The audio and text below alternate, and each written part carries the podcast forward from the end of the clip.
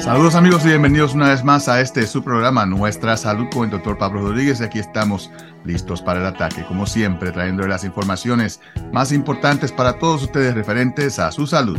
Salud física, mental, política, económica, salud universal se consigue aquí a través de Latina 100.3 y gracias siempre al patrocinio de Neighborhood Health Plan de Rhode Island, nuestros socios de la salud. Y en el día de hoy pues tenemos que hablar acerca de la salud educativa, la salud de nuestros hijos que están asistiendo a las escuelas de eh, el estado de Rhode Island, especialmente las escuelas de Providence, Central Falls, que donde están nuestros niños latinos, que estamos ahora pues analizando los resultados de los exámenes de rendimiento, se le dice RICAS en inglés, que han demostrado de que tenemos un problema muy, muy serio. Y como saben, esto fue una discusión bien grande en la elección para el gobernador.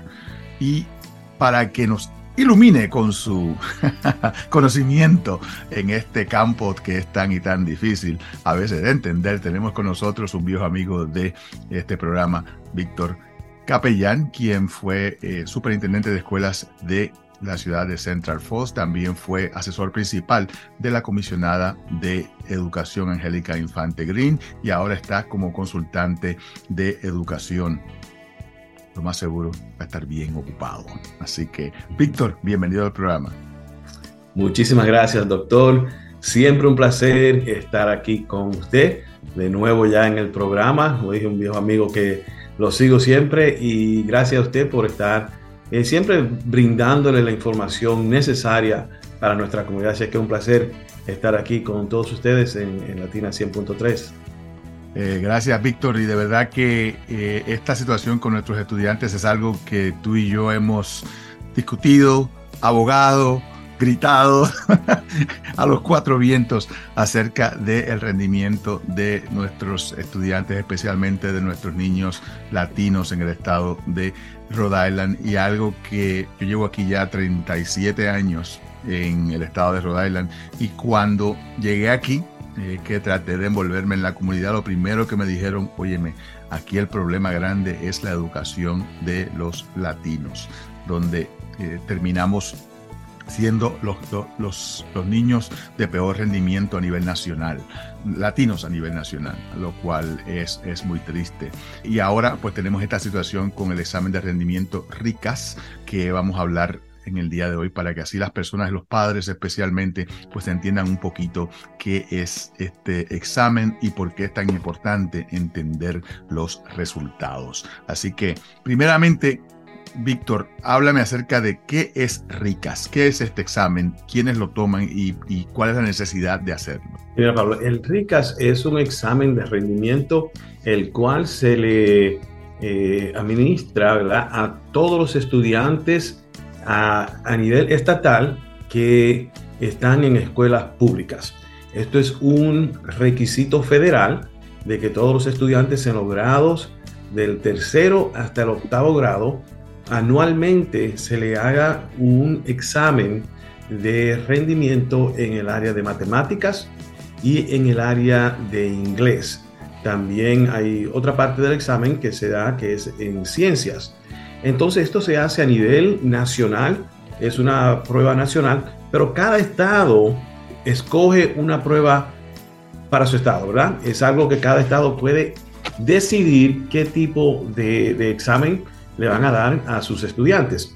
Por ejemplo, entonces aquí en el estado de Rhode Island, hace eh, tres años atrás, que se hizo un cambio para lo que se llama este examen de Rhode Island uh, Comprehensive Assessment, que es el examen de rendimiento eh, comprensivo, el cual está modelado al, mismo eh, examen que se da en Massachusetts. Y eso se hizo, a propósito, se hizo a propósito para poder comparar entonces con poblaciones similares en el estado de Massachusetts. Exacto. Entonces nosotros tomamos el examen que hace Massachusetts y lo eh, presentamos aquí en Rhode Island, bien específico para nuestro estado, pero está modelado para entonces nosotros poder hacer esa, esa comparación con Massachusetts. Ellos se dan el MCAS y nosotros el RICAS. Entonces sí, ese examen se, se presenta todos los años en los meses de marzo y abril y se presentan entonces las, eh, ya las notas, por decirlo así, los resultados en octubre o noviembre del próximo año. Y así es que recientemente, la semana pasada, recibimos los resultados y lo cual para muchos no fue eh, eh, un asombro porque sabíamos que estábamos en una situación bien delicada saliendo de la pandemia. Entonces se esperaba, eh, claro, que no iba a ser un buen año en términos de los resultados. no obstante, no fue tan mal, por decirlo así. Claro, fue mal porque seguimos por debajo, pero se esperaba que bajaran mucho más los resultados y, se vio que los estudiantes al regresar a la escuela tuvieron eh, un poquito más de, rendimiento y podemos hablar un poco más, pero contestando tu pregunta, eso es sobre, sobre el examen que se presenta. Eh, y esto fue algo que fue un poquito controversial en la carrera para la gobernación, ya que supuestamente los resultados estaban siendo aguantados, decían los que criticaban al gobernador. Y, y de verdad que cuando uno analiza, cuando uno va al sitio web del Departamento de Educación y ve la cantidad de números, la cantidad de eh, renglones que tienen que ser seguidos de raza, de escuela, de edad, de grado, um, eh, en realidad es, es, es, un cálculo bien complejo. Y, quería pues eh, de principio hablar acerca de esa parte, de esa crítica, porque en realidad es, esto no es un examen que uno toma el examen y ya sacaste esta nota y ya se acabó. Hay que hacer un cálculo, hay que hacer una, una evaluación que es bien, bien exhaustiva y comprensiva. Exacto. El análisis que se hace, eh, doctor, en términos a los resultados, tiene entonces que analizar cómo esos resultados afectan eh, a cada estudiante, a cada escuela, a cada distrito, al Estado, la comparación a nivel nacional. Entonces es un proceso de análisis el cual, eh, claro, la política no entiende eso. La política quiere saber, dime un sí o un no. Ah, ya, se, hizo, en abril, tiene que estar ya listo en junio. Es un poquito más complejo. Y muchas personas decían, no, no, esos exámenes llegaron aquí, lograron ya los resultados en septiembre. El gobernador no quiere dar los resultados porque se le va a ver mal en las elecciones, eso, etcétera, etcétera. Al final de cuentas, cuando ya eh, el Departamento de Educación y la comisionada terminaron su análisis, entonces lo presentaron al público y se dio cuenta que no, en verdad, eh, eh, habíamos subido un poco en matemáticas y sí bajamos en, en, inglés, pero no tanto. Entonces, si el gobernador hubiese tenido esa información desde temprano, hubiese sido a su beneficio. ¿verdad? De presentar eso temprano. Eso es un buen punto, eso es un buen punto, Víctor, pero no, lo había pensado. El hecho de que sí, eh, en, realidad la, información de por sí no era tan negativa para el gobernador. Claro está, todavía. Exacto. Todavía para la política no, para, la política no era.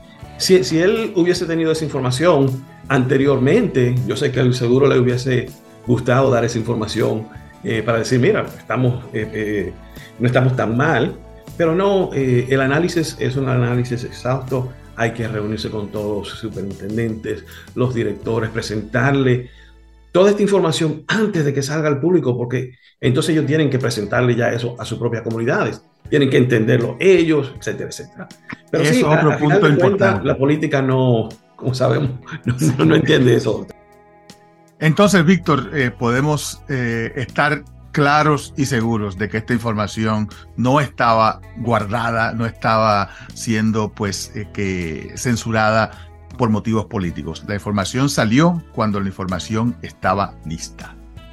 Exacto, a mi conocer, eh, cuando yo vi los resultados públicos, dije, bueno, si el gobernador eh, hubiese tenido eso, claro, le hubiese beneficiado, pero a mi conocer y con la experiencia que, tengo, 25 años en, en diferentes eh, sistemas, diferentes estados, eso se toma tiempo, eso se toma un análisis eh, completo y no, no creo que, a mi parecer, no fue escondido por motivos políticos, sino cuando la información estuvo lista, la información se presentó. Efectivamente. Bueno, pues la información vamos a revelarla ahora mismo porque de verdad que los números son un poquito preocupantes eh, en, mi, en mi opinión.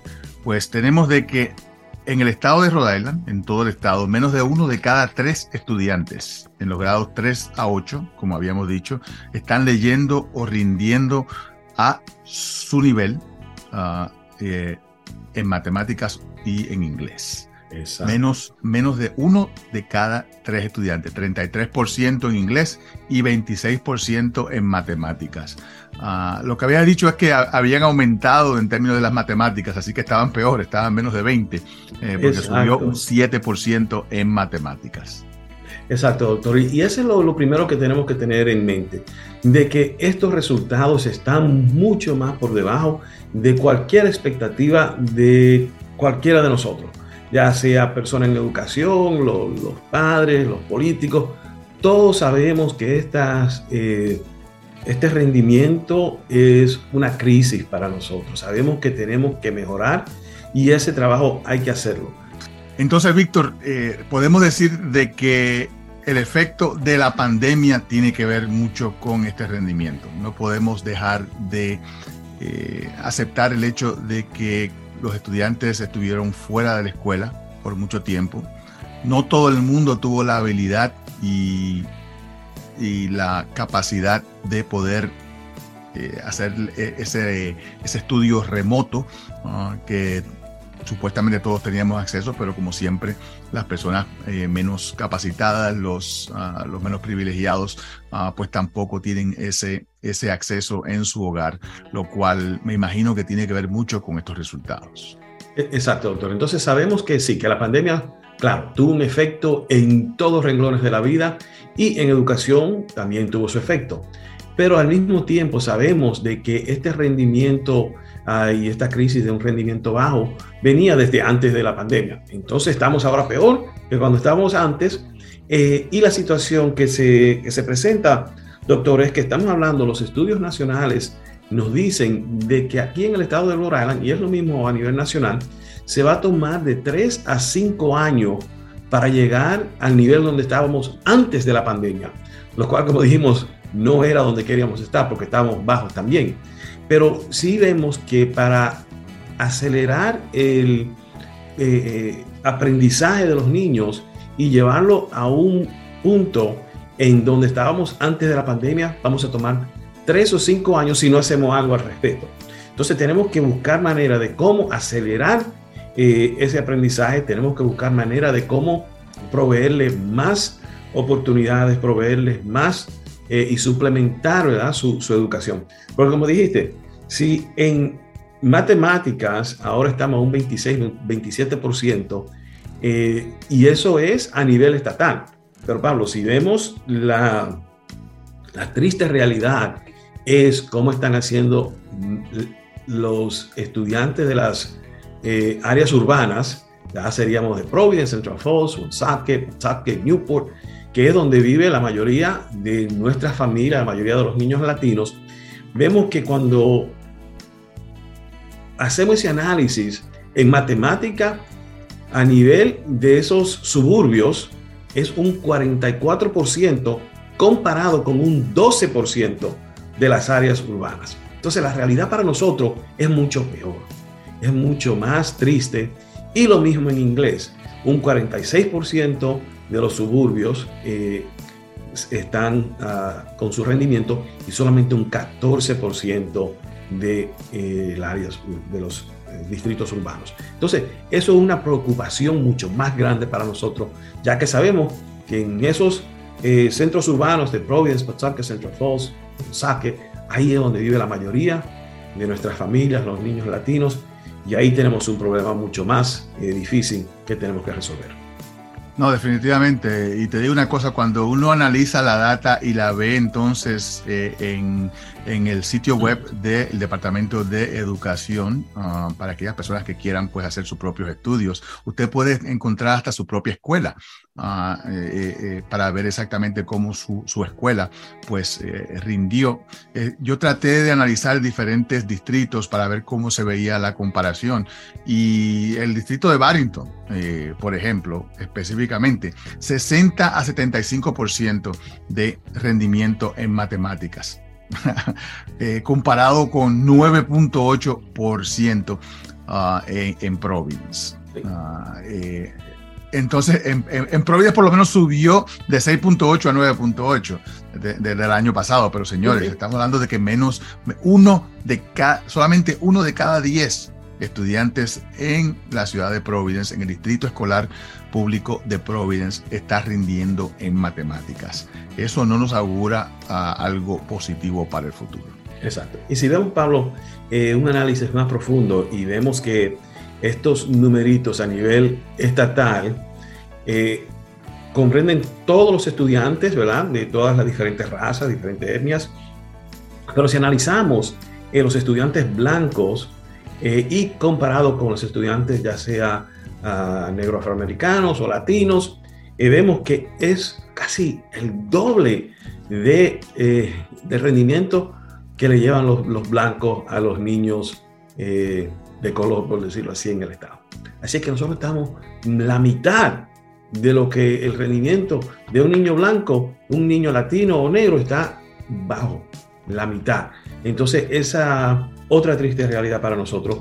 Algunos de los puntos que se ven un poquito mejor y también no, no por decirlo que están mucho mejor, pero si vemos, por ejemplo, algunas de las charter schools que han, uh, siempre han hecho un poquito mejor o en, en algunos casos mucho mejor que las escuelas desde ese vecindario, también tuvieron bajas, pero por ejemplo, si vemos a, aquí a Achievement First, eh, eh, por ejemplo, ellos tienen un 22 y un 27%, comparado con un 10 o un 13% en Providence o un 5% en Central Falls, uh, un 15% en, en Pawtucket. Entonces, las charter schools sí uh, siguen haciendo un poco mejor. Uh, vemos el caso de Woonsocket, en donde un 10% de los estudiantes, igual que en Providence, eh, tienen rendimiento en matemáticas y en Rice Prep, que es una de las charter schools que está allá, un 32%. Entonces, ahí hay un poquito de, de esperanza, uh, ya que se ve que están progresando y rindiendo un poco mejor que las otras escuelas. Eh, también, ¿no? aun, sí. cua, aun cuando tuvieron bajones en su, en su rendimiento también. Exacto. O sea, también, lo, que nos, sí. lo, que nos, indica de que definitivamente la pandemia tuvo un efecto a nivel general de todos los estudiantes, pero principalmente y, y mucho más afectados la, lo, los, los, distritos pobres uh, y los distritos y los eh, niños estudiantes de color, uh, los afroamericanos, los latinos uh, y, y, los indios. Um, y en distritos como Central Falls y, y Providence. Estaba viendo una escuela que me pareció bien interesante, que fue la Barton Gregorian Elementary School. Mm, sí, sí. Y quería preguntarte, porque yo no sé mucho de la escuela, y quería saber eh, cuál es, por, por, qué es que ellos tienen un mejor rendimiento uh, comparado con el resto del distrito. Mira, el, en Barton Gregorian eh, subió uh, de 32.2% rendimiento en matemáticas a 42.2%. Uh, eh, en, el, en el 2021. Entonces, eh, estamos hablando de un distrito, una escuela eh, de, de, de, la ciudad de Providence. Eh, comparado con su propio distrito es algo que me pareció interesante. ¿Qué es lo que está haciendo Barton Gregorian que está creando este tipo de rendimiento en los estudiantes? Sí, Pablo, creo que esa es también parte de, del análisis de la historia que tenemos que ver. Um, es que cuando vemos el análisis, en algunas escuelas sí hubieron eh, mejorías. Eh, este caso de Barton Gregorian es eh, perfecto. La Barton Gregorian es una escuela elemental en Providence que está en el East Side eh, de Providence. Y entonces uno ve por qué estos estudiantes están eh, rindiendo mucho mejor que sus compañeros a nivel del resto de la ciudad. Bueno, si empezamos a ver, eh, indagar un poco más sobre qué estudiantes van a esas escuelas, eh, qué es diferente.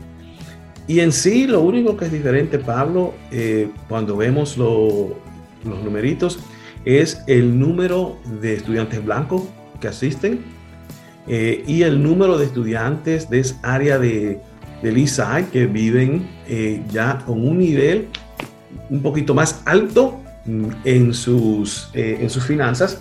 Entonces, esos son lo, los dos puntos que se ven de una vez claro. Ellos eh, tienen un buen programa, un, un, buen, director, eh, tienen un buen programa que los maestros están ejerciendo, Pero eso también existe en muchas de nuestras otras escuelas y aquí sí hay un, buen ah, equipo también, pero yo creo que la parte que no podemos olvidar es que el número de estudiantes blancos y el número de estudiantes con familias con una mejor eh, costo de vida, eh, con una mejor finanza, entonces eh, van aquí y eso también influye. De alguna manera u otra, eso tiene su, su impacto. muchas personas preguntan, bueno, ¿y por qué entonces la clásica hace mucho mejor que la Central? Están las dos ahí, una al lado de la otra. son todos de Providence, ¿el por qué? Bueno, vamos a ver los números, los estudiantes, sus familias, porque todo eso, aunque uno no quiera pensarlo así, todo tiene influencia en la educación. Por ejemplo, por eso estamos hablando de la educación en un programa de la salud, porque todo tiene que ver la salud eh, de la familia, la salud mental, eh, la salud financiera de una familia, ¿verdad? los recursos que uno tiene para ofrecerle a sus niños impactan su aprendizaje. Y eso es parte de que cuando hay, por ejemplo, una escuela en el East Side y una escuela en el South Side, ¿Cómo entonces, si vamos a hablar de equidad, ¿verdad? ¿Cómo uno puede ofrecerle más recursos a la escuela del sur de Providence porque la necesitan para poder entonces llegar a ese nivel? Las escuelas de Providence tienen que tener más recursos que las escuelas de Barrington para poder entonces subir. Las escuelas de Central Falls, etcétera, etcétera. Entonces, no podemos olvidar que esto también, como hablamos al principio de la política, esto también tiene un impacto en, eh, la raza de cada uno de los estudiantes, de las familias y también de el dinero que cada familia, los recursos de que cada familia puede traer a, esa educación.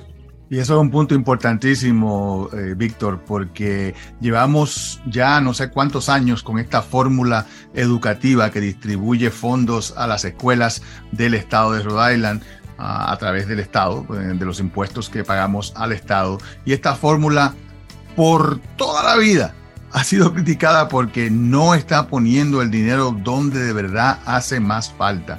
Y tenemos entonces distritos escolares que dependen de los impuestos que se cobran en su, en su ciudad o en su pueblo, ah, que obviamente si tenemos un pueblo como Barrington, como East Greenwich, que tienen una, una propiedades mucho más valoradas, que reciben más fondos, de verdad que no tiene ningún sentido de que la fórmula educativa no tome en consideración todos los aspectos de los distritos urbanos que están pues peleando con un brazo amarrado detrás del cuerpo. Exacto, Pablo. Y si vemos, eh, por ejemplo, eh, las escuelas en donde reciben a nuestras familias recién llegadas.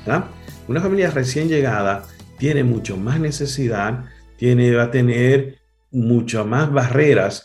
Entonces a esas escuelas y a esos distritos hay que proveerle más recursos para poder apoyar a esa familia, para poder apoyar a ese estudiante. Y la fórmula de cómo se distribuye, distribuye el presupuesto ahora mismo no está en, en la base de ese presupuesto, no le dan un, apoyo a esas escuelas, un apoyo extra, da unos recursos adicionales, que es lo que se necesita. También estaba estudiando de que en la misma fórmula está basada en, la cantidad de estudiantes que existían en el distrito, no en la cantidad de estudiantes que existen en el distrito. Eh, yo quisiera que nos explicara eso un poquito, porque cuando yo me enteré de eso, yo decía, ¿cómo es posible de que una escuela, de que, de que un distrito que haya perdido estudiantes esté recibiendo el dinero como si los estudiantes estuvieran ahí todavía. Sí, Pablo, la fórmula de inversión está dilatada por un año. Entonces, el dinero que a mí me dan hoy fue basado en los estudiantes que yo tenía el año pasado. Entonces, si hoy me llegaron un sinnúmero de estudiantes, por ejemplo, vamos a tomar el caso, cuando yo estuve en Central Falls, estuvo, recuerda, el huracán María en Rico hace eh, cuatro años atrás, y se trasladaron muchas familias tuvieron que salir de la isla, llegaron a sus familias aquí en Central Falls, entonces esos niños vienen a la escuela de nosotros y entonces no hay manera de cómo yo de preparar un aula ya hoy, porque el presupuesto que tengo está basado en el año pasado. Eso es un, ejemplo, pero esa situación se da a diario cuando los niños llegan a Providence, a Wosoke, a Central Falls.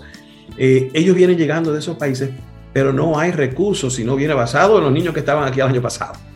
Y, no solamente son números, son niños que ya vienen con menos destrezas, con menos eh, habilidad de hablar el idioma inglés, con menos apoyo en su casa porque los papás están ambos trabajando eh, eh, y, no tienen la, la, habilidad o el tiempo para dedicarle a sus hijos y ayudarlos en la escuela. O sea que los retos que tienen estos estudiantes que están llegando nuevos a los distritos urbanos son, son costosos para el distrito. Y esto pues daña completamente toda la, educación del distrito para todos los estudiantes, no solamente para esos estudiantes eh, que, acaban de llegar. Sí, sí. Y hay veces, Pablo, que sí, que se le envía, por ejemplo, en ese caso del huracán María, el, gobierno federal pues da alguna ayuda eh, adicional, pero si no está en el presupuesto anual, solamente viene una vez al año. Entonces, los niños siguen aquí y esos son algunos de los, de los cambios que esperamos que se hagan este año que viene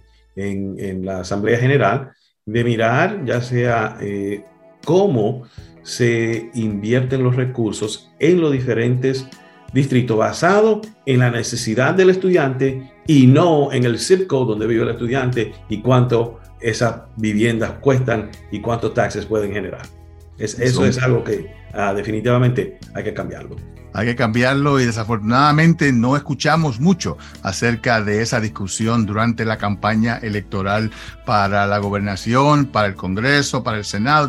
Ningún, en ninguna de las, de las carreras se habló acerca de eh, alguien que estuviese dando puños en la mesa para alterar esa fórmula educativa, porque es la única manera en que vamos a poder salir adelante y en que nuestros hijos eh, pues van a poder tener éxito. No hay duda alguna de que los latinos son el futuro de este estado. Ah, en, ¿Cuál es el porcentaje ahora mismo eh, de estudiantes latinos en, en Providence? Es un 60%, Pablo. es la mayoría. O sea, es, la mayoría. Y ahí es la mayoría, es la mayoría. Y entonces tenemos que ya para, para el año 2050 la, la, gran mayoría de los trabajadores en este estado van a ser latinos. Entonces hay que no pelear por justicia para los latinos. Esto es justicia para todo el mundo porque si no tenemos estudiantes que están eh, preparados para asumir el, trabajo de mañana, entonces lo que vamos a tener es un estado completamente pobre que no va a salir adelante y vamos a seguir siendo el rabo del perro, como decimos. Sí, es Pablo, sí es Pablo. Y hay, hay una cosa que quiero comentar bajo ese punto, que una de las mejores armas, por decirlo así, que tenemos es la voz del padre y la madre de la familia, la cual no la estamos utilizando al nivel que yo veo que otras comunidades la utilizan. Entonces, a, familias que me escuchan, involúcrense en la escuela, vayan, hagan preguntas, hagan una reunión con los maestros, pregúntenle al principal, exijan ver un poco más sobre cuál es el plan educativo, eh, eh, vayan a las reuniones, no le dejen esto solamente en las manos del sistema. Sí hay muchas personas buenas, hay muchos maestros excelentes, están trabajando fuertemente y a eso nadie le quita eso, pero también necesitamos que los padres sean socios en la educación y usted puede tener un gran impacto en la educación, en el sistema y más que nada, claro, en su niño. Definitivamente, bueno, con esas palabras tan sabias, pues vamos a terminar el programa en el día de hoy. Gracias, Víctor, por acompañarnos en el día de hoy y darnos esta información tan importante para todos nuestros, ah, para toda nuestra comunidad. Muchísimas gracias, doctor, siempre, y gracias por la oportunidad y le deseo todo lo mejor ah, con este fin de año ah, y buena suerte con el programa.